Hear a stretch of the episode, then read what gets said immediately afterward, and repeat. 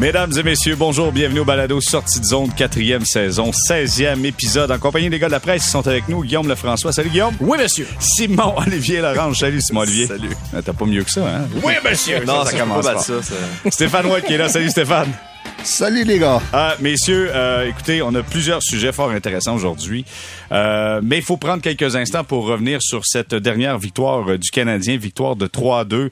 Euh, je, pour comprendre le contexte, il y a une victoire de 3-2 en tir de barrage face à Détroit, et là on arrivait, c'était un 2 en 2. Victoire du Canadien 5-2 face aux Canucks de Vancouver. Je fais un tour de table et je, je brasse les cartes aujourd'hui, ok? Je commence avec Stéphane. Tour de table, ton côté Stéphane, comment tu as vu le match d'hier du Canadien? Euh, ben, ils ont bien joué un, match, surtout euh, dans le, le, le 2 en 2. Puis c'est la même chose pour Vancouver, sauf que, m'a dit une affaire, Vancouver, je les ai trouvés flat, flat, sans aucune émotion. Euh, c'est c'est inquiétant ce côté de Vancouver, mais encore, euh, ben, bravo aux Canadiens, bravo à la première ligne qui ont donné un bon show. Euh, j'ai aimé euh, Gallagher, j'ai aimé le gardien de but, euh, beaucoup de bonnes choses. OK, parfait. Euh, Simon Olivier, de ton côté, le match? Moi, j'ai j'ai toujours dit que le Centre Bell, c'était l'endroit privilégié pour les équipes dans le trou pour venir se relancer. Et hier, la tradition s'est brisée alors que le Canadien s'est défoulé sur une équipe déjà à terre. Euh, comme Stéphane, effectivement, les Canucks sont mal partis, mais le Canadien en a profité. Puis ça, c'est quand même, je veux dire, rafraîchissant dans la mesure Mais où... les Canucks venaient de gagner contre les sénateurs Exact, les d'Ottawa. Canucks, eux-mêmes le disaient, j'avais fait l'entraînement matinal hier, ils étaient pas contents de leur match à Ottawa. Ils en sont sortis gagnants, mais ils étaient pas satisfaits de ce qui s'était passé. Euh, mais là, il y avait aucune raison qu'ils partent comme ça, mais en même temps, combien de fois le Canadien, contre une mauvaise équipe, réussissait quand même pas à s'en sortir ou à en profiter de ça? Et c'est vraiment hier, dès la première minute, le but de Suzuki, je pense qu'on s'est tous dit, ouais, ok, ça va être ça ce soir. Puis c'est, effectivement ce qui est arrivé, que ça a été la débandade pour les Canucks. Un spectacle triste à voir pour Vancouver, mais pour le Canadien, je dois dire, les gens qui étaient au Centre Bell hier ont eu une bonne soirée. Ils ont eu un bon show, il y avait de l'ambiance, les gens étaient, ils faisaient des applaudissements sarcastiques envers Demko. Tu sais, c'était, c'était un bon Centre Bell hier soir. Ouais, c'était beau centre belle, mais c'était pas facile pour Demko. Écoute, là, Hey, il a pas aidé son équipe. Là. Le premier En but de partant. Suzuki, En là. partant. C'est-tu moi? Ben non, j'ai l'impression qu'il aurait dû comme un petit peu... C'était un bon lancer de Suzuki. Faut, tu sais, oui. On n'enlève rien. Là, mais... Ouais, mais ça reste que, tu sais, dire, c'était pas, euh, c'était pas un jeu savamment élaboré davantage numérique, là. Donc, c'est sûr que ça, tu sais, une équipe qui manque déjà de confiance, une équipe qui a déjà des problèmes défensivement, c'est sûr que quand tu commences ton match comme ça, ça part mal. Euh, moi, ce qui m'a, ce qui m'a frappé de- chez le Canadien, c'est que c'est le genre de match, tu sais, à, à voir justement le début du match, là, c'est, le genre de rencontre que le Canadien aurait pu gagner 8-1. Ça aurait pu être le, le genre de victoire, euh, tu sais, un peu euh, sans émotion où tout a l'air facile, comme presque comme on a vu l'an passé contre la Floride dans, dans le dernier match. Là, tu sais, Ça aurait pu être ce genre de soirée-là. Et ce genre de soirée-là où est-ce que à la fin, là, tu fais comme bon, ok, tout le monde a eu ses points, tout le monde, mais je veux dire, qu'est-ce qui en ressort, qu'est-ce que qu'est-ce qu'on tire de ça? Euh, euh, par contre, ça a été un match où il y a quand même eu de l'émotion, où, où- où des gars ont quand même montré quelque chose. C'est euh, Gallagher, on en, on en a beaucoup parlé, mais tu sais que ce soit sa mêlée avec le gardien, que ce soit les, les- le, le tir qui a bloqué, puis il est revenu au banc euh, plié en huit. Euh, tu sais, il y, y a eu des, des, des jeux comme ça d'émotion, puis qui demandaient de qui demandait, si on veut, de l'implication, de l'engagement qu'on a vu dans un match qui aurait très, qui aurait très bien pu se dérouler sans, sans aucune forme d'émotion. Donc, tu sais, ça, c'est pour le Canadien, c'est quand même intéressant parce que c'est, c'est donc c'est comme pas un match simplement de, de, de calories vides, là, si on veut. C'est un match où, euh, dans, tu sais, dans lequel, tu sais, l'équipe, je pense, en a quand même soutiré quelque chose. Comme Martin Saint-Louis disait après le match, même dans la victoire, tu peux apprendre des choses. Hier, on a appris que on, on- doit protéger l'avance, on doit bien structurer contre un club qui devient imprévisible quand tu veux revenir de l'arrière. Et c'est pas la première fois que les Canadiens doivent vivre ça. Bon, hier, euh, Kirby Dack ou Doc, tout le monde, tu sais, c'est incroyable les prononciations Kirby Doc. Moi, je vais dire Kirby Dack. Euh, C'est correct, Vous l'acceptez, ouais. Donc, le euh, comité te, te le donne. là. Kirby, Kirby avec euh, Suzuki et Caulfield. Écoutez, écoutez, ils sont, sont en feu. Euh, Dak qui est allé avec une performance de deux buts hier. Stéphane, je commence avec toi. Est-ce que c'est une simple bromance ou c'est une solide chimie qui s'installe entre, entre les trois? Moi, je vois une, solide chimie, honnêtement. Euh, puis les gars ont l'air à aimer jouer ensemble. Ils le disent, en passant dans les médias. Et puis, euh, quand tu le dis, c'est comme souvent, c'est comme euh, tu passes le message au coach qu'on on veut rester ensemble. Et puis, non, écoute, puis Dak, je commence à me demander si c'est pas plus un allié qu'un centre. Au centre, il en arrache. Il en arrachait à Chicago. Il en a arraché euh, ici à Montréal au début de saison. Et puis, euh, wow, à, l'aile, j'ai comme l'impression qu'il a trouvé, il a trouvé sa, place. Et puis, euh, ça va être une, question sérieuse à, se poser à l'intérieur du, Canadien de Montréal, pas juste les entraîneurs, mais le, management. Est-ce que euh, Dak, on, en fait un ailier? Donc, mais écoute, j'adore. Moi, je, pour, pour, répondre à la question, je veux dire solide chimie. OK. Faut quand même dire qu'il y a un joueur de centre pas pire. sais, lui, il fait une grosse portion du travail. Suzuki est un peu partout sur la patinoire. Ça fait que Dak a un petit peu moins à, à, à, manger des minutes ou manger du temps en territoire adverse. Suzuki est partout. Euh, Simon Olivier, comment tu vois cette chimie-là? Ben, j'ai l'impression qu'en fait, c'est un, un, peu l'extension de Suzuki dans le sens que c'est pas nécessairement deux joueurs qui se ressemblent, mais c'est il y a un peu la, manière de penser d'un joueur de centre. ça peut être un, c'est un gars qui peut être un fabricant de jeu, c'est un gars aussi qui peut marquer des buts. Fait qu'il comme, je le vois un peu entre les deux dans le profil entre Suzuki et Caulfield. C'est clairement un gars plus offensif que défensif, même si on, on voit, on voyait peut-être en lui un centre dans, dans les deux sens à patinoire. Moi, je pense que c'est un gars clairement plus porté à l'attaque. Fait tu des fois, sur les trios, il y a des trios, on comprend pas pourquoi ça marche, mais ça marche. Puis, Martin Saint-Louis a essayé plein de choses avec Suzuki et Caulfield. Je pense que tous les joueurs ont eu leur chance quasiment. Puis il y avait jamais vraiment de fit naturel qui pourtant aurait, dû l'être.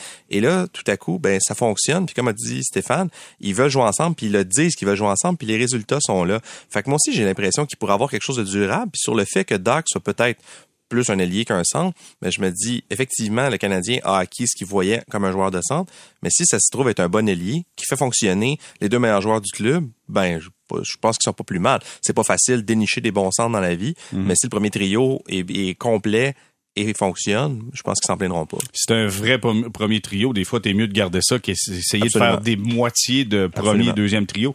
Euh, mm-hmm. Guillaume, juste un point, c'est que tantôt, avant qu'on se présente pour euh, l'enregistrement, je discutais avec quelques loustiques dans les corridors et là, on me disait, ouais, mais tu sais, Kirby Dack est là. Si t'avais mis Monahan, il y aurait eu la même chose. Là, on me citait Zach Cashin. regarde, Cashin a joué avec McDavid, était capable d'aller chercher des points. J'ai l'impression qu'on croit pas... En fait, on pense que n'importe qui pourrait avoir... Euh, euh, la production offensive si tu joues avec Caulfield puis si tu joues avec Suzuki. Ben, ben justement, tu tu mentionnes Monahan, tu sais, il a eu sa chance également Monahan en début de en début d'année puis ça, ça, avait quand même tu sais donné des résultats pas si pires, mais c'est ça ça revient à ce que tu disais, ce que ce qu'on est en train de découvrir que Dak est plus un allié? Quand tu avais Monahan à l'aile avec eux, ben là tu étais obligé d'avoir Dak au centre et puis là ben je pense que maintenant en, ayant inversé les deux, je pense que tout le monde est dans la dans, dans sa bonne chaise là, si mm-hmm. on veut. Donc tu sais, ça je pense que c'est un des, des bienfaits de, de, de de cette expérience-là qui fonctionne là, pour Dak euh, à l'aile avec ces deux gars-là. Euh, moi, je trouve la, la, la, question intéressante vers laquelle ça mène, par contre, c'est on a comme on a commencé cette saison-là en se disant, en tenant pour acquis que Sean Monahan allait être échangé. Et euh, tu sais, bon, le Canadien, le Canadien le non seulement eu pour rien, mais a, eu un choix de premier tour pour et pourrait aller en chercher peut-être un deuxième. Mais si tu détermines que l'avenir de Monahan est à l'aile, euh, de, de, Kirby Duck est à l'aile, alors qu'est-ce que tu fais avec Sean Monahan? Parce que, mm-hmm. écoute, c'est pas non plus une vilaine option à garder en attendant que euh, les centres qui dans, dans, dans, dans, les filiales, dans la relève, en attendant que ces centres-là soient prêts, c'est pas non plus une vilaine option à garder là, si si euh, si Monahan s'attend pas à gagner, à avoir un contrat de 5 ans à 25 millions. Mm. Euh, Avant de voir arriver les Owen Beck, les, ben c'est ça exactement. Beck, Méchard, oui, ils ont un bon camp et tout, mais je veux dire, euh, je pense pas que Kent Hughes veut les veut se mettre dans une situation où il est obligé qu'un des deux se taille une place dans la formation au prochain camp. Tu sais. Donc c'est le genre de c'est ça, c'est le genre de joueur qui peut t'assurer une bonne transition dans ton top 9. Je veux juste réagir rapidement sur ce que tu disais tantôt, l'exemple de Cashin avec Connor McDavid. Tu sais, je, je, sais que Suzuki, Caulfield, ça va bien, c'est des bons joueurs. Il y a personne mm. qui va mettre ça en doute, mais ce n'est pas Connor McDavid. C'est pas des joueurs que tu donnes la rondelle à Suzuki puis tu sais que tu as une mention d'aide dans 10 secondes. Tu sais, c'est, c'est quand même des joueurs qui ont besoin d'être complétés. Ça avait très bien fonctionné l'année passée et même en série l'année d'avant avec Tyler Toffoli, qui s'est retrouvé être un bon fit, mais on l'a vu avec Josh Anderson, c'était pas très concluant. Mm. Avec Sean Monahan, ça a stabilisé le trio parce que justement, ça marchait tellement pas avec Anderson que Monahan a comme rendu ça un peu plus concret, mais ça n'a pas produit. Là, finalement, ils l'ont trouvé. Fait que je, je, sens que c'est un duo qui a besoin du troisième partenaire vraiment pour complètement s'épanouir. Que puis c'est pas vrai qu'ils peuvent mettre n'importe qui puis ça, il va accumuler des points. Hum. Moi, je regarde là, souvent, puis euh, Stéphane, je veux t'entendre aussi là-dessus. Je regarde souvent, tu sais, c'est sûr qu'il y a toujours le fameux 2 contre 1 où les gars rentrent en pleine vitesse. Et là, tu vas voir le talent de Suzuki, tu vas voir le talent de Caulfield. Euh, T'as vu sur la séquence quand Caulfield est allé d'un sérieux coup d'épaule à Tyler Myers. hey, ça a-tu pas de bon sens? Suis coach de défense des Canucks. J'ai- Tu te rends-tu compte ce qui vient de se passer là? Voyons. En tout cas, mais ça pour dire, Caulfield met en échec Tyler Myers, Suzuki remet la rondelle à, à- à Kirby Dack et il marque sur un lancer. Il y a ce genre de situation-là, mais il y a beaucoup de situations en fond de territoire également. Tu sais, on contrôle la rondelle. Et moi, je pense que la force de Kirby Dack, c'est ses mains. Il est capable, en zone restreinte, de garder contrôle de la rondelle et utiliser son corps pour la protéger. Et tu sais, il perd pas la rondelle. Fait que donc, tu peux continuer à faire vivre ton attaque quand t'as un Suzuki, quand t'as un Dak, puis quand t'as un Caulfield qui est toujours prêt à lancer, qui lui non plus perd de moins en moins souvent la rondelle. Stéphane, euh, ses mains, c'est pratique pour Kirby Dak là, pour ce trio-là. Ben, mais hein, c'est, c'est, c'est exactement, c'est un gros gars qui, euh, a un gros euh, gabarit, puis en plus, il a des bonnes mains et puis un bon sens du hockey. Puis ça, ça, ça, connecte avec Suzuki puis euh, Caulfield. Qu'est-ce qu'on reprochait à Josh Anderson, qui avait toutes ces qualités-là, mais, mais que c'est un gars qui est straight line to the net, puis euh, rien de trop fancy dans sa tête. C'est pas le, joueur de hockey le plus, euh, avec le plus gros hockey IQ. Et puis c'est un peu ce qu'on reprochait à Josh Anderson, pourquoi ça fitait pas avec euh, Caulfield et, Suzuki. Et puis je pense exactement pourquoi ça fit avec Kirby Dak. C'est qu'il a un bon hockey sense, il a du talent, euh, il peut jouer avec le, genre de hockey IQ qui est euh, Suzuki. Donc moi je vois un très beau fit là. Bon, messieurs, euh, le préféré à Stéphane White, euh, Mike Hoffman en a marqué un, Oh, un troisième. Attends, là, toi, là, attends, je t'attends avec une brique fanale, mon cher ami Stéphane. Mike Ouais. Hoffman, troisième but en deux matchs. euh, tout le monde commence à dire, mon Dieu, Mike Hoffman, ah, ben, garde donc. Tout le monde? Ben, je je vais, je vais d'une lecture générale. là.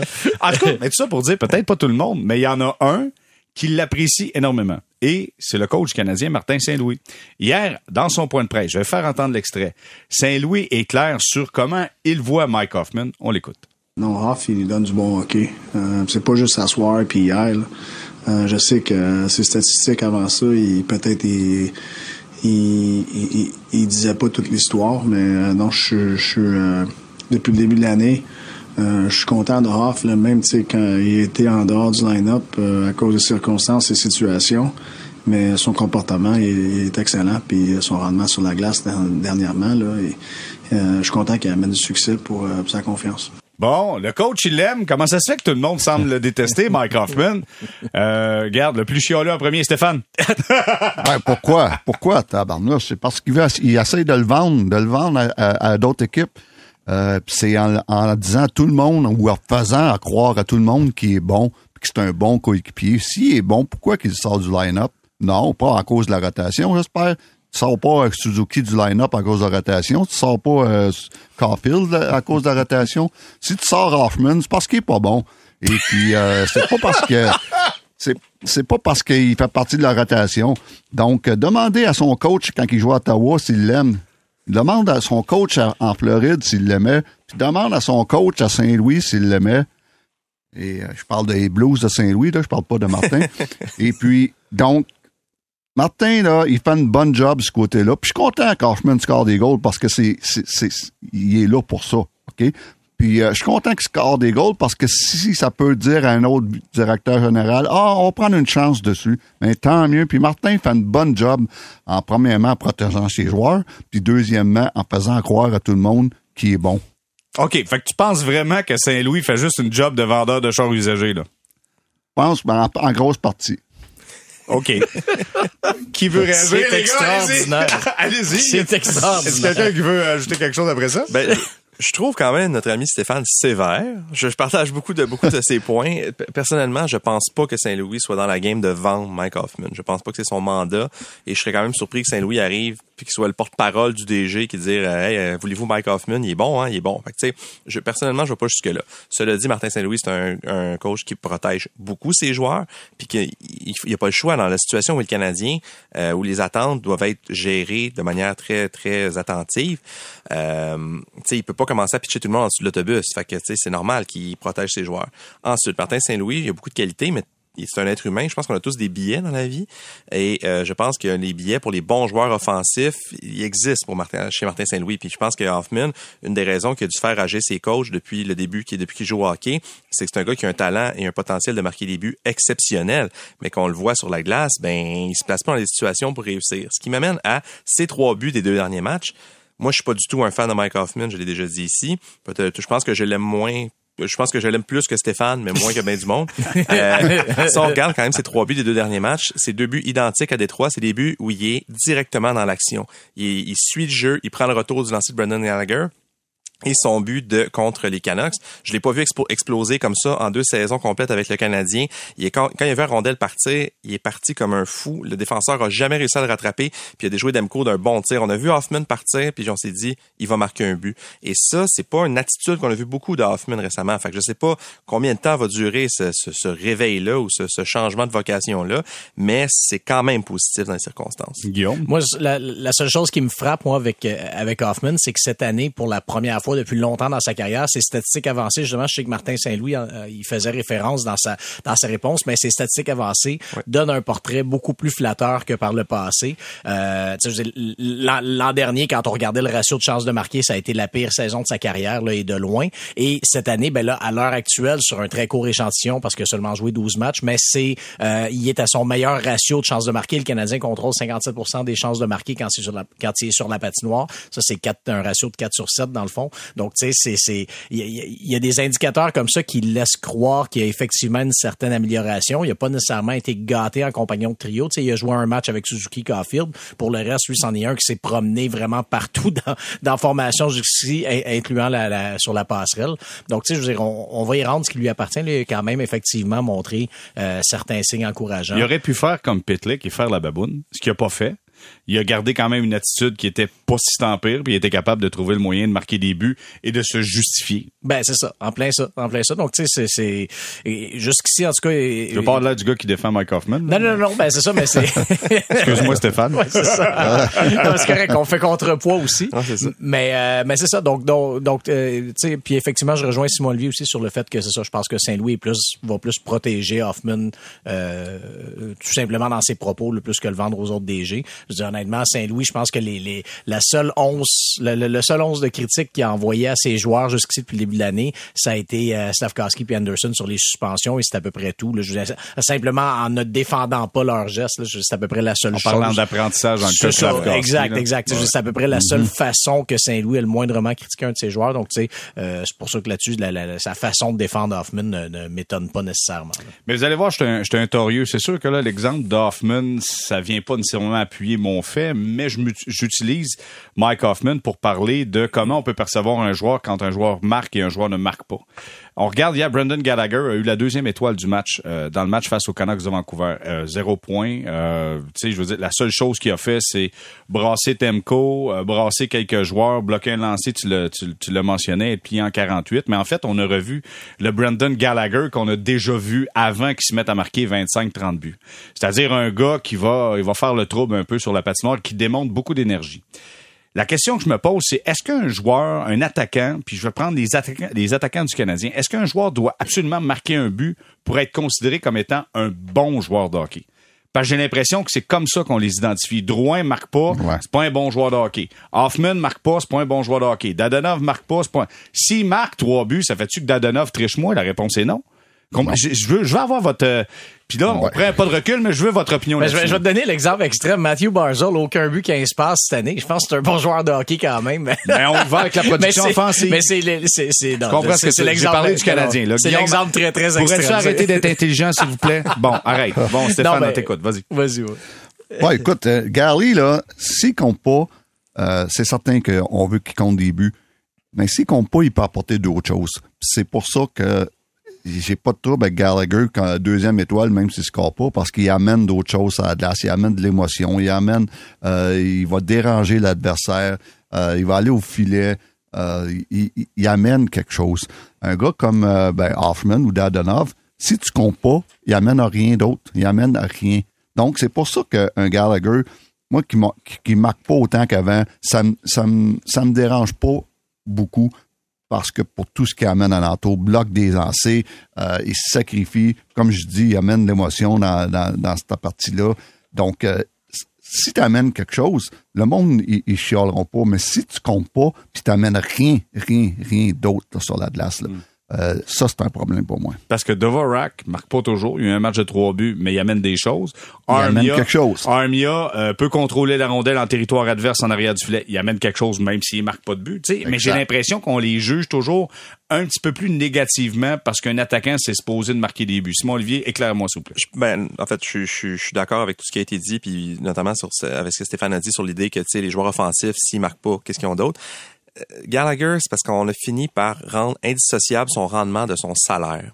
Puis malheureusement, cette conversation-là va continuer. C'est-à-dire que présentement, c'est pas grave que Gallagher gagne beaucoup d'argent et produise pas. Ça va être plus grave l'an prochain, ça va être beaucoup plus grave dans deux ans et encore beaucoup plus grave dans trois ans.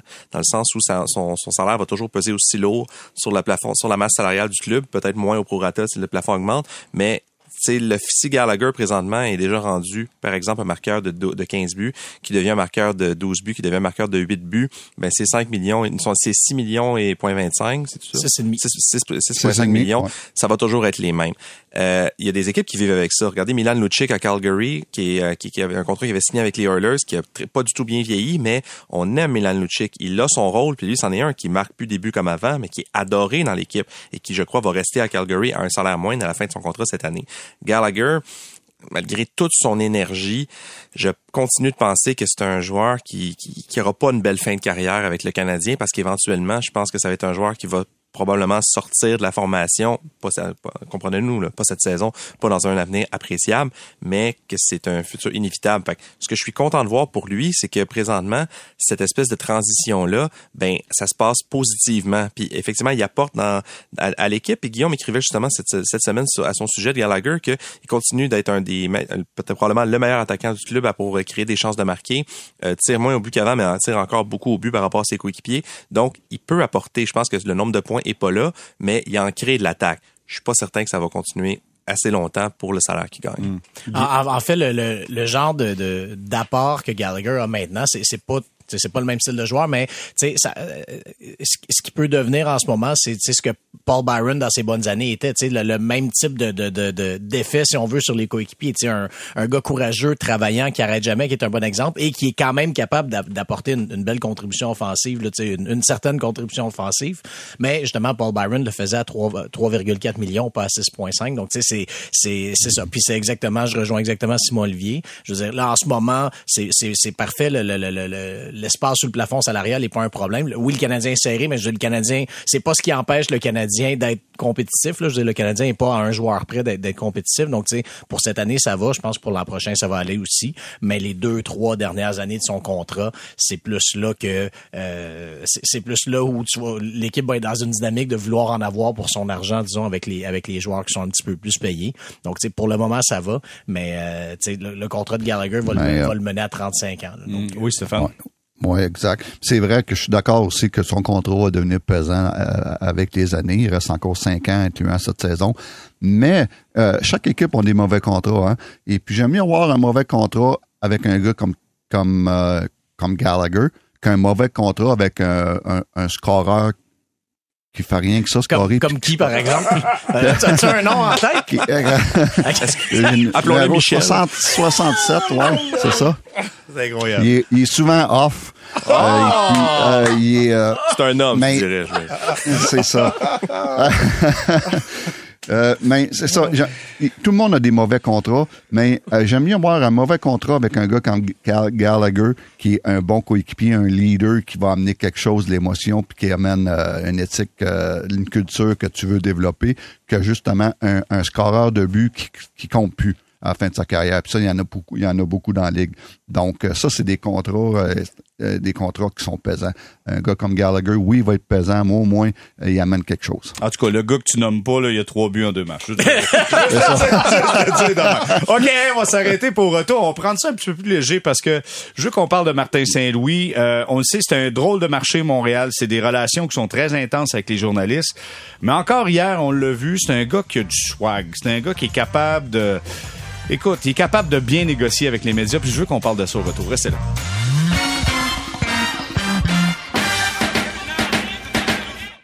On est de retour au balado Sortie zone, quatrième saison, 16e épisode avec les gars de la presse qui sont là, Guillaume Lefrançois, Simon-Olivier Laurent, Stéphane White, l'amateur numéro un de Mike Hoffman. Euh, OK, hey, messieurs, avant d'aller à la pause, je vous parlais de Martin Saint-Louis. Hier, il est arrivé quelque chose de le fun dans le point de presse. Euh, je veux avoir votre point de vue là-dessus, mais je veux aussi qu'on qu'on parle de la relation de Martin Saint-Louis avec les médias parce que c'est un rôle principal chez le Canadien de Montréal. On a décidé au fil des années que le coach en chef, c'est lui qui devenait le porte-parole officiel de l'équipe. C'est à lui, c'est lui qui va référer d'une multitude de choses, la période de blessé, euh, de blessure pour un joueur, est-ce qu'il est actif, il est pas actif, c'est lui qui prend la parole à chaque jour. Fait que donc, c'est un rôle important. On le sait, il est d'un média quasiment plus que le premier ministre du Québec. Fait que donc, c'est un rôle important. Hier, dans le point de presse, euh, journaliste, je pense que c'est de la presse, hein, Non, c'est Eric Leblanc. OK, RDS. de RDS. Qui euh, lui pose une question en français et là, Martin Saint-Louis, du tac au tac, répond en anglais, mais part dans sa réponse au complet. Puis là, tout le monde ricane un peu quand il termine, puis là, il se demande qu'est-ce qui se passe. Parce que là, quelqu'un lui dit, ben, c'est parce que la question était en français. et là, tu, tu fais, il fait, oh mon Dieu, excuse-moi, je t'ai répondu en anglais. Et on le voyait un peu fatigué, je pense. Tu sais, le gars était fatigué, fait que le cerveau a répondu en anglais, puis là, il a dit, non, non, j'y tiens, repose-moi la question en français, puis je vais répondre en français. C'est ce qu'il a fait. C'était meilleur en français, en plus. C'était plus long, c'était plus élaboré en Ah français. ouais, moi j'ai trouvé, trouvé pas pire en anglais. En fait, c'était intéressant parce qu'il disait et dans la victoire et dans la défaite, tu peux apprendre des choses. Si tu regardes juste le succès, le résultat final, des fois tu te trompes. Il faut que tu regardes de la façon que tu joues à l'intérieur des matchs et non pas juste le résultat du match. Je trouvais ça intéressant. Mais je veux parler de un, son état d'esprit. Un, il avait de l'air fatigué. Puis deuxièmement, il négocie bien, je trouve, avec les médias. Je trouve que c'est un gars qui a de l'air confortable. Simon Olivier, comment tu vois ça? Euh, je vais répondre surtout à la deuxième partie parce que le fait qu'il est fatigué, tu sais, je, je, connais pas le quotidien de l'entraîneur, mais si, si je peux prendre un guess, je pense que c'est plus demandant que, que faire un 9 à 5 au gouvernement du Québec. euh, mais, mais c'est par ailleurs, On, Saint-Louis. sal- faut- on salue tous les employés mais- du gouvernement du Non, Québec. mais je, vais- quand- même ajouter que C'est Saint-Louis. Simon Olivier Lorange qui vient de parler là, pour les gens de l'impôt. OK? Bon, euh, je vais parler de la relation avec les, avec les médias parce que ma relation avec les fonctionnaires visiblement s'empire de seconde en seconde. Saint-Louis, je vois la même chose que tout le monde. C'est-à-dire que c'est un, il est, il est plus à l'aise, il est plus à l'aise comme entraîneur qu'il l'était comme joueur. Euh, probablement plus, euh, plus euh, affable, plus sympathique aussi. Et euh, il, y a, il y a encore, je trouve, un discours assez rafraîchissant, des idées qui cassent avec pe- peut-être une génération précédente.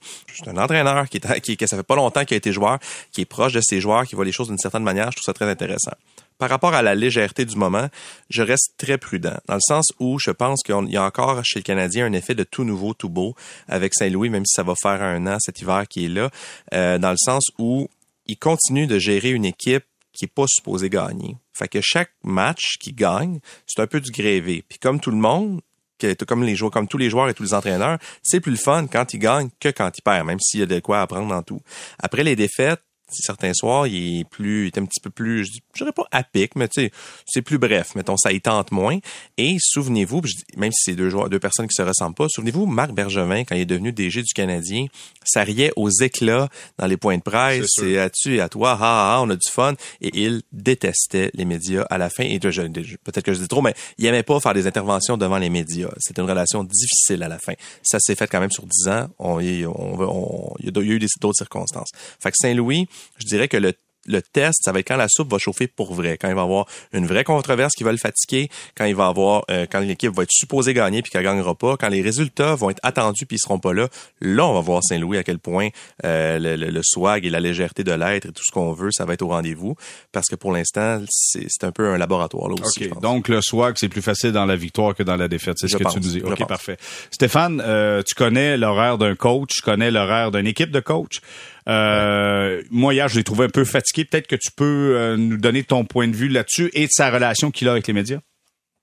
C'est certain, euh, c'est certain qu'il doit être fatigué. Puis aujourd'hui, il doit, doit profiter. je pense qu'ils ont une journée de congé aujourd'hui. hein. Ouais, donc, exact, exact. Ça, ça fait très, très du bien. Écoute, c'est pas compliqué. Là. Tu pars, tu t'en vas à, à Détroit. Euh, tu pars une journée à, l'avance et puis euh, ben, le matin, cette journée-là, c'est une longue journée parce que faut que tu prépares l'entraînement. Après ça, c'est le voyage. le soir, un petit souper tranquille, puis toute couche de bonheur. Ça recommence le, le lendemain matin de bonheur pour les coachs. On oublie, on oublie que les entraîneurs sont, sont à l'aréna très de bonheur. Hein. Pas mal plus de bonheur que les joueurs, parce que quand les joueurs arrivent, faut que tout soit prêt. Les meetings soient prêts, les rencontres soient prêts, les systèmes de vidéo soient prêts. Euh, faut que tout soit prêt. La, pratique, quoi, organiser la pratique. Fait que ça, c'est beaucoup de temps euh, à- le matin de bonheur avant que les joueurs arrivent. Après ça, tu as ta journée, tes rencontres avec tes joueurs, la pratique. Après la pratique, euh, ben là, on va commencer à préparer le, match de, du soir. Et puis après ça, mais tu prends l'avion. Après, tu joues le match, tu, prends l'avion, tu arrives à Montréal vers, euh, vers, vers 2, 3 heures. Et puis, euh, tu t'en chez vous, puis le matin, ça recommence. T'es le premier à l'aréna de bonheur. Puis dans l'avion, là, les coachs, là, ça dort pas, ça, les gars. Là. C'est sur le computer, puis on, découpe nos affaires, puis on regarde le, match, puis on découpe le match pour être prêt pour le lendemain matin. Et t'arrives chez vous, tu dors pas tout de suite dans le lit, t'es tout le temps un petit high, surtout quand tu joues à la maison, tu t'en vas chez vous, tu, tu dors pas, c'est très difficile de dormir parce que t'es encore un, un petit peu sur le high, l'adrénaline. Donc c'est long sans s'endormir. Puis là, tu repenses, OK, à demain, c'est quoi faut que je fasse? C'est quoi faut que je travaille? C'est quoi les, les meetings? C'est quoi? Là, tu penses à ça, là. Fait que c'est long pour t'endormir. Tout ça pour te dire que dans une saison de hockey, les coachs, ils dorment pas longtemps. Fait que donc, s'ils dorment pas longtemps, on peut comprendre des fois pourquoi la mèche est courte quand ils gagnent pas. Exactement, je, exactement, puis je, je le comprends très bien. Et puis euh, non, c'est une une vie qui, use, use, puis je veux pas me plaindre, puis je veux pas les plaindre parce qu'on est bien traité, les meilleurs hôtels, les meilleurs restaurants, les meilleurs repas à l'arena, mais c'est une, une vie qui use quand même parce que euh, il y a pas de samedi dimanche on travaille là. Euh, Il y a pas de c'est pas euh, cinq jours par semaine, c'est cinq jours par semaine. Et puis euh, c'est une vie qui une vie qui use, euh, c'est une vie euh, qui, qui va vite. Mais euh, surtout pour les entraîneurs, euh, on dort pas souvent. OK, dernière question. C'est vrai que Marc Bergevin met pas immédiat? Disons qu'à à, à la fin, il- c'était plus difficile. Il me semble que t'étais plus explicite avec Mike Hoffman, mon cher ami Stéphane. Ouais, ouais, ouais. Mais euh, Marc, Marc c'est un petit peu comme tout le monde. Hein? Euh, C'est l'usure du temps. Euh, L'usure Ben du temps, c'est dur. Puis tous les entraîneurs ont passé de même. Et puis, euh, je te dis, si Martin Saint-Louis dure 10 ans dans- à Montréal, à la fin, ça peut être euh, beaucoup plus tough pour lui, euh, sa relation avec les médias, parce qu'à un moment donné, ça devient pesant, ça aussi. Ouais, OK. Euh, Guillaume, comment tu vois ça, l'histoire Ben, de Martin Saint-Louis, son swag? Ouais, ben c'est ça. En fait, moi, ce que, ce que, ce que j'aime. En passant, excuse, excuse Oui, Guillaume. vas-y, vas-y. Ça fait des années que j'essaie de trouver euh, le, le, le, le mot swag en français. C'est quoi ça veut dire? Des Ah, involtures, moi je l'ai vu comme ça, tu sais. on, a- on avait proposé la superbe l'année passée. Superbe? Ah le swag. le swag, c'est- swag. Tu sais, la confiance, si tu sens qu'il est en Ouais. confiance, ce qui se passe, il, tu sais, il, Il dé- dégage quelque chose de spécial. Exactement. Il dégage la confiance. Moi, j'ai l'impression. donc, si ça peut te rassurer, Stéphane, on est quatre autour de la table à pas plus le savoir que toi. C'est quoi le bon mot en, en français pour swag? Mais non, moi, ce que, ce que, ce qui, ce qui m'a marqué, puis ça, ça- particulièrement dans le point de presse hier, c'est, euh, puis ça, comme journaliste, c'est quelque chose qu'on apprécie beaucoup, c'est de voir qu'il prend le temps de réfléchir Oui, à ses réponses. deux fois. Il a attendu avant de exact, répondre. Exact. Tu sais, puis des fois, il va comme lui-même répéter la question pour un peu tu sais, donner du Mais ça, c'est un gars qui réfléchit puis qui essaie de réellement répondre à ta question. Puis ça, euh, c'est pas tous les joueurs qui le font, c'est pas tous les coachs qui le font. Puis honnêtement, de voir un coach qui le fait en après-match comme ça, tu sais, je veux dire, qu'il le fasse un, un, un matin d'entraînement, là, un petit lundi à Brossard, c'est une chose, là, mais tu sais, de le faire justement, tu sais, comme, comme Stéphane raconte, là, je dire, quand un coach vient nous parler, ça fait 20 minutes que le match est terminé, il est encore sur un high, il est encore sur l'adrénaline, gagne ou perd. Là. Moi, je me souviens, Michel Terrien, gagne ou perd, son point de presse après-match, je sentais qu'il était encore, il, il, il- tu sais, il, il- il était, était à- bouillant Ah oui, exact, exact. peu importe le résultat, tu sais. Donc, de, de, d'avoir quand même ce contrôle-là, là, tu sais, de, de, venir parler après, puis de, prendre son temps, de réfléchir, d'essayer de, de donner aux, médias ce dont ils ont besoin pour faire leur travail. Euh, c'est vraiment rafraîchissant à, entendre. Donc, effectivement, euh, on verra dans trois ans là, quand les, les euh, quand la marmite va, va chauffer un petit peu plus. Mais en ce moment, c'est, c'est, c'est nous, en tout cas de notre côté, c'est ce qui nous aide à, faire notre, euh, notre travail. Moi, je trouve ça le fun quand tu es capable de parler de hockey. Tu sais, parce que souvent, il y a des questions qui sont à l'extérieur du hockey. Tu sais, quand tu parles de contrat, quand tu parles de blessures, mais quand tu es capable de jaser de hockey, moi, j'ai eu la chance de, de remplacer Danny l'année passée, Danny Dubé. Et quand tu es diffuseur, tu as une rencontre particulière, tu es un à un avec le coach, tu peux lui poser des questions. Puis on a jasé de. Puis là, c'était pas Martin Saint-Louis, le coach, le gars qui... Non, on jasait de hockey. Il me parlait de Josh Anderson. Puis il me disait, regarde, les attentes. J'ai dit, relax, là. Tu sais, on te demande juste d'être plus, euh, d'avoir une, une meilleure vision sur la patinoire. Tu vois que c'est, c'est peut-être un enjeu depuis l'année passée. Mais ça pour dire, c'est qu'il dit, tu sais, tu voyais, il y avait une conversation qui était ouverte parce qu'on faisait juste jaser de hockey. Et ça, parfois, ça peut devenir irritant quand t'es parlé, t'es obligé de parler d'une multitude de choses, sauf le hockey. Là, on va parler de quelque chose qui est du hockey, puis un peu à l'extérieur du hockey. C'est notre ami Guillaume qui a fait une belle balade au royaume de Corner Bédard. Euh, comment t'as aimé ton périple euh, Ben, à Regina? J'ai, adoré ça parce que ça m'a permis de cocher la, la dernière des dix provinces canadiennes que j'avais jamais visité Voilà. encore, la Saskatchewan. Donc, c'est, ma- c'est maintenant coché. Ah, écoute, c'est... C'est ça, hein? beau, hein? dirait que le centre-ville de Regina est assez tranquille. je me promenais le vendredi, euh, calme? vendredi à 5 heures, euh, en centre-ville, sur une belle rue commerciale là, avec des magasins, rue piétonnière, tout ça. Puis 90% des magasins étaient fermés. Je, je, je comprends pas, mais c'est pas, pas grave. Après ça, la, la- la soirée était bien, tout ça. Euh, mais à l'aréna comme tel avec Connor Bedard, c'était vraiment formidable parce que ben il y avait pas d'autres journalistes, là, premièrement. Donc ça, c'est toujours le fun d'être le, le, le seul journaliste comme ça à couvrir un entraînement dans un contexte comme ça d'une équipe junior là, où est-ce que tout est tout est un peu à la bonne franquette. Donc euh, non, c'était vraiment bien. Puis ben c'est ça, c'était une occasion. tu sais, j'ai lu ton texte, je suis convaincu qu'il y a plein de gens qui ont lu ton texte. Moi, je veux savoir, le kid, il est comment? Ben, il y en a, c'est un, c'est un joueur de hockey. Tu sais, je veux dire, il y a, il y a déjà une, une, une, un- une attitude, une, une, euh, comment je pourrais dire ça, un- une, façon d'être d'un joueur de hockey professionnel. Ça, tu le vois Ce qui qui est veut déjà- dire, selon toi, comment Ben, tu te définis ça? C'est-à-dire qu'il, qu'il, quand je pourrais dire ça, il, y a je dire, il, il sait, il sait déjà très bien comment répondre aux questions. OK, il est business, là. Exact, il est déjà exact, c'est ça. Il est déjà très euh, très business tout ça. Il tombait pas dans le, le- le terrain glissant là, de, de, de se mettre à, à, à- à spéculer sur quelle euh, quelle équipe aurait des chances de le repêcher, quelle équipe. dire, il y avait déjà des, des, des réponses quand même convenues là-dessus. Euh, Puis tu sais, moi je trouvais ça intéressant de lui parler en début de saison justement avant qu'il rentre dans le cycle qui attend tous les espoirs, c'est-à-dire le, le camp d'équipe Canada junior, le championnat du monde junior, ensuite de ça le, le, ben, les séries de les séries peut-être la Coupe Memorial, quoi que Regina a pas nécessairement l'équipe pour se rendre. Euh, camp d'évaluation à Buffalo, tout ça, je les joueurs en année de repêchage le rentrent dans un cycle comme ça où ils sont euh, vraiment de plus en plus exposés. Donc, d'aller le voir comme ça en début de saison, ça, ça permettait de lui parler avant ça, mais déjà, il est prêt à faire face à ça euh, pour euh, cô- côté, euh, c'est ça, côté euh, médiatique, là, demande tout ça.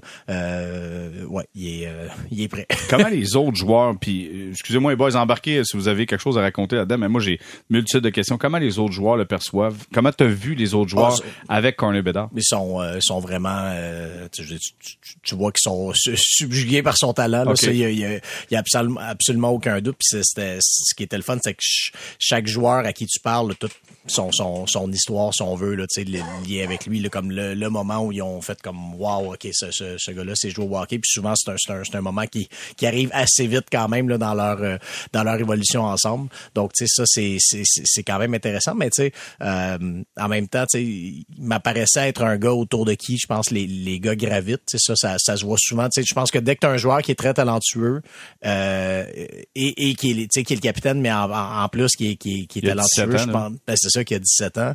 Euh, je pense que ça, ça, ça crée ça aussi. Donc, tu sais, c'est- une chose aussi 15, qui se 16, sentait. 17 déjà dans le junior. Ouais. T'imagines? Ouais. C'est fou, Est-ce qu'il euh, euh, fait courir les foules un petit peu comme Crosby le faisait dans la Ligue du Québec ou euh, Ouais, dans Alexandre Daigle dans le temps ou euh, ce que partout ce qu'il jouait, là, il, il remplissait les arénas. Ben c'est ça. Moi, ce qu'on ce qu'on m'a dit, c'est que ça créait quand même un, un- un certain euh, un certain buzz la Regina. Là, tu sais, que, que les gens parlaient quand même de lui puis tout, mais tu sais, en même temps, je veux dire, la, la- la ville était pas non plus euh, tapissée, euh, euh, tu sais, tapissée de de de, de, là, de Connor Bedard pis tout ça. Donc, tu sais, là-dessus, c'est dur à dire. Moi, c'est sûr que j'ai été, je l'ai- seulement vu à un entraînement, donc euh, j'ai pas vu de match. Donc, tu sais, je Ok, peux je peux te je, je peux te dire qu'il fait pas courir les foules à l'entraînement là. C'est une On bonne est- chose. hein. On n'était pas tant que ça, mais c'est ça. Mais sinon, non, tu sais, j'ai côté full, mais tu sais, en même temps, c'est dur à dire aussi parce que, bon, tu sais, les, les, les pads, justement, je le disais, mais tu sais, ils ont pas l'équipe pour se rendre à la Coupe Memorial. là. C'est une équipe de, de, de milieu de peloton. Donc, tu sais, Ouais. c'est pas une équipe qui a nécessairement de, de grosses, grosses assistances euh, comparé à, à, à d'autres années. Donc, tu sais, là-dessus, c'est, c'est dur à en juger, là aussi. Fait que, Est-ce que tu penses que le, le- le dé- département de communication euh, euh, a beaucoup d'ouvrages avec lui. Il doit avoir plein Oui. de demandes, le kid. Ben c'est ça, exact, exact. Là, ça, euh, ça, il y a- ça absolument. Puis ils doivent gérer ça. Mais C'est quoi, c'est le coach puis le DG, c'est un ancien de la Ligue nationale, c'est ça? Ouais, John Paddock, exact. ça, ça coach un des sénateurs, entre autres. là. Donc, c'est ça, exact. Ah il, y a ça, il, y a, il y a ça qui aide parce que c'est ça, ouais, dans, dans ces cas-là, euh, les agents aussi sont généralement sont impliqués. On, on- nous, on l'a vécu au Québec avec, Alex, avec Alexis Lafrenière. Euh, c'était pas seulement l'Océanique de Rimouski et le relationniste de l'Océanique de Rimouski qui gérait Lafrenière. Je C'était une gestion qui, qui dépassait euh, tu sais, le DG d'impliqué, mais également l'agence. Euh, tu sais, la- l'agence devait également s'en mêler. Donc, ça, c'est des, c'est des choses qui sont quand même normales. Euh, cela dit, moi, dans, dans le cas de, de Bédard et dans le cas de ce reportage-là, j'ai absolument pas à me plaindre dans le sens que j'ai communiqué directement avec les pads d'Origina. Euh, j'ai pas senti qu'il y avait qui que ce soit qui voulait me mettre des bâtons des roues. C'était tout de suite, euh, oui, viens, regarde, viens-t'en, viens-t'en cette journée-là, on s'entraîne, puis il y a pas de problème. Il n'y avait pas d'embûche, là. Non, exact, c'est ça. Il fait y avait pas d'embûche, mais tu sais, ça, c'est le genre de choses que j'ai l'impression que plus la saison va avancer, puis si- s'il y a le moindrement du succès au une bonne idée d'avoir fait ça avant, le- avant que la cohue débute, puis tu as la chance de parler au gars. Moi, écoute, dernière question là-dessus. Euh, poignée de main, ça a l'air de quoi? C'est un gars solide? Euh, est-ce que est-ce qu'il y a eu une poignée de main? Ça, par exemple, tu m'en poses une bonne. Je je sais même pas s'il y a une poignée de main. C'est une habitude qui se perd Ouais. en Ah, temps ouais. Ah non, post-pandémie. faut que tu fasses ça qu'un joueur de hockey, c'est là que tu vois le torque. Ben, écoute- du torque, pas de torque? La poignée de main qui va toujours me marquer, moi, c'est celle de Et là, on parle de pré-pandémie. Euh, je me souviens que j'avais dit que s'il était lutteur, comme sa prise de finition pourrait être la poignée de Ah main. oui, ça parce que, solide. euh, ça, ça, ça a aucun sens. là. Ah oui? ouais, ouais. Il aurait pu, euh, tu sais, boum boum là dans, dans les pierres à feu là, quand il, aurait pu. Ouais, ouais, il aurait pu faire. Ça. OK, messieurs, on va s'arrêter là-dessus. On va faire une courte pause pour retour. On parlait de Martin Brodeur. Est-ce que c'est hum, officiellement maintenant le grand chef des Devils New Jersey ou le grand chef en devenir chez les Devils? Restez là.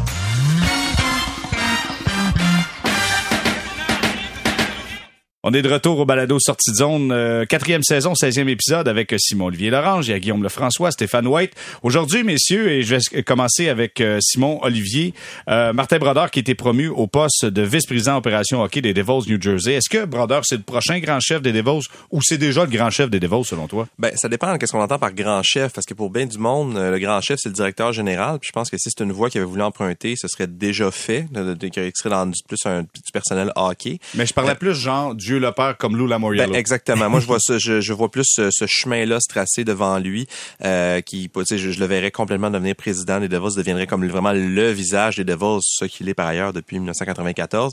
Donc oui, je pense qu'effectivement, il, tu sais, il, en- il prend de l'importance, puis je pense qu'il va prendre de l'importance possiblement dans la Ligue nationale aussi. Il faut peut-être devenir plus influent et que je pense que ça va être le, le, le fun de le surveiller. quand même drôle de voir que c'est un gars qui était aux relations des affaires avec les, les partenaires financiers. Puis là, euh, moi, premièrement, je comprends pas le principe, c'est qu'on veut l'inclure dans l'organisation, j'imagine, en, en le mettant de cette façon-là.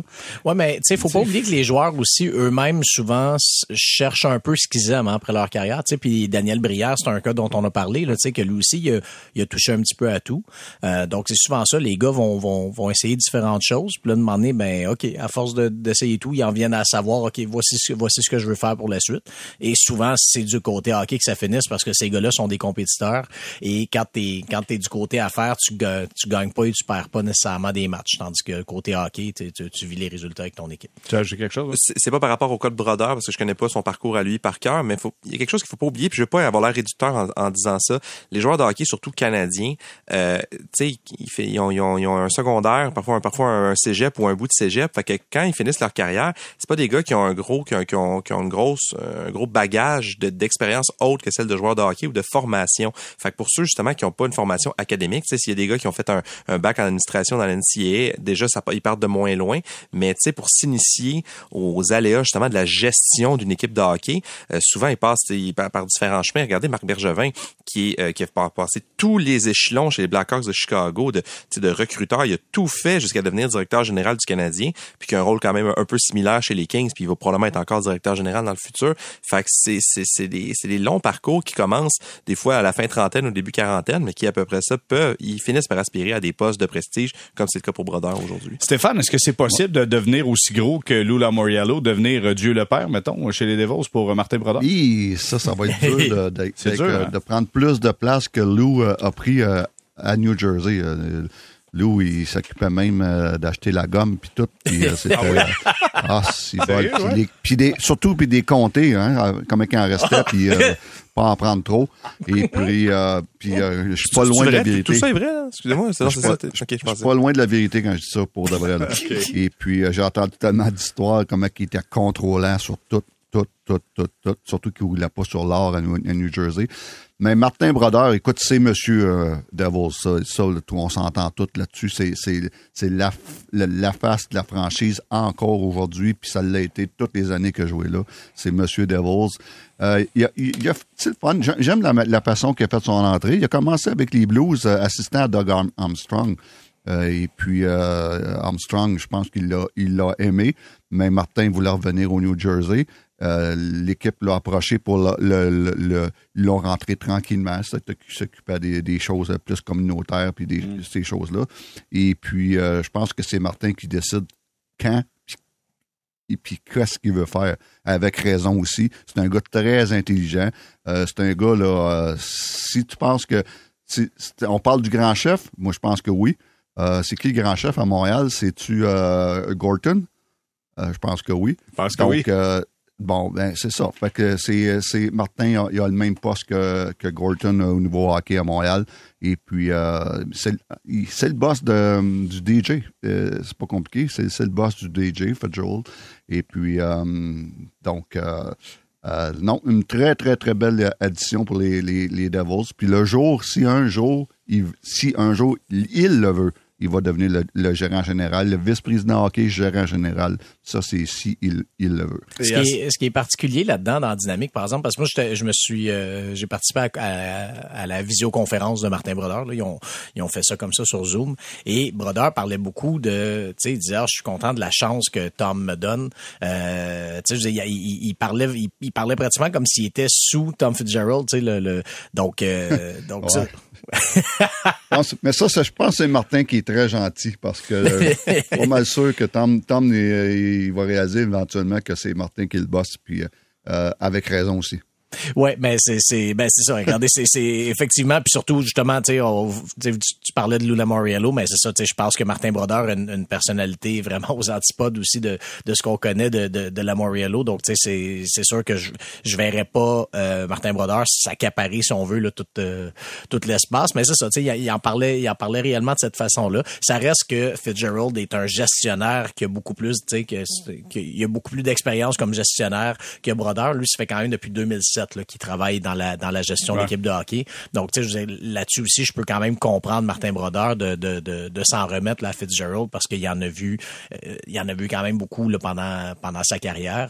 Euh, puis ça reste que médiatiquement, je pense que c'est gagnant aussi pour les Devils de mettre Brodeur de l'avant parce que c'est un visage que, Un coup que tu as une statue en avant de l'aréna, ça l'aide. à- C'était le personnage de l'organisation, ça l'aide un petit peu. Mais, euh, Il deviendra un dieu complet comme Lou à un moment donné et comptera lui aussi les gommes du côté du New Jersey. Bon, hey, messieurs, je termine en rafale. Euh, Il y a des clubs qui ont de la misère. Je vous, présente quatre clubs, quatre formations. Vous me dites qui va se sortir du pétrin ou s'il y a personne qui sort du pétrin, vous dites non, il y a personne qui va sortir de là? Vancouver, 4, 7, 3, 11 points. Saint-Louis, 3 victoires, 8 défaites, 6 points seulement. Calgary, 5, 5, 2, 12 points. Columbus, 3 victoires, 9 défaites. Est-ce qu'il y a quelqu'un qui sera capable de se sortir du pétrin? Je commence avec Simon Olivier. Calgary. Sans, Calgary. sans hésitation. Mais genre- là, Berdo est pas blessé, là? Il a raté le dernier match, Ben, je pense. même, Bien sûr, au. Ouais, mais il, est- il est- il est- ça n'a pas l'air d'être du long terme. Il, il ok, était sur la ok. glace ce matin, puis euh, J'adore leur ligne de centre, j'aime leur défense, il y a un bon gardien de but. Euh, je pense, je- tu sais, je- il y a eu beaucoup de nouveaux, il y a eu beaucoup de changements cet été quand même chez les Flames. Je pense qu'il y a peut-être un ajustement, mais j'ai aucune inquiétude pour les Flames de Calgary que ça va se replacer. OK, Calgary va se replacer. Euh, Guillaume. Calgary également et Saint- Saint-Louis aussi, je pense que c'est une équipe qui, euh, qui devrait se replacer. C'est pas impossible que ça coûte la, la, la, La la job, job, euh. à, Cra- à Craig Berube par contre, mais je veux dire ce, ce, ce groupe-là de joueurs là, une fois que, que que tout va retomber en place, je pense je pense qu'ils vont être corrects aussi. Ils l'ont déjà fait, être dernier quasiment Oui, dans la ligue exact. et gagner la Coupe cette année. On a sont- parlé beaucoup de ça, hein, je pense. Je sais pas, j'ai jamais entendu parler de ça. Ouais, c'est l'année que Bérubé a, a- a remplacé Exact, le- exactement. l'entraîneur, qui est devenu l'entraîneur-chef. Donc, Stéphane, Vancouver, Saint-Louis, Calgary, Columbus, qui sort du trou? Ah, Je suis d'accord euh, avec euh, Calgary et Saint-Louis. Euh, Calgary, écoute, c'est certain que Huberdeau a un début de saison euh, très, très, très difficile. Un but seulement. Euh, donc ça, ça aide pas, mais euh, il va il va se replacer. Et Markstrom, il va, il va être meilleur parce que Markstrom a eu toute une saison l'année passée, était, euh, il, a, il, a, il, a, été pourri dans les par exemple. Et puis il a un mauvais début de saison aussi. Donc il faut, faut que Markstrom se replace comme le Markstrom qu'on a vu dans la saison régulière l'année passée. Et puis, mais écoute, je donne pas la, je donne pas cher de, de la peau des entraîneurs à Vancouver et à Columbus. Oh ben, content que vous ayez pas mis Columbus qui sort du pétrin parce que les Canadiens vont l'affronter deux fois au courant des prochaines semaines et ça fait moins de coups de canon parce qu'il y aura un match là-bas du côté de Columbus.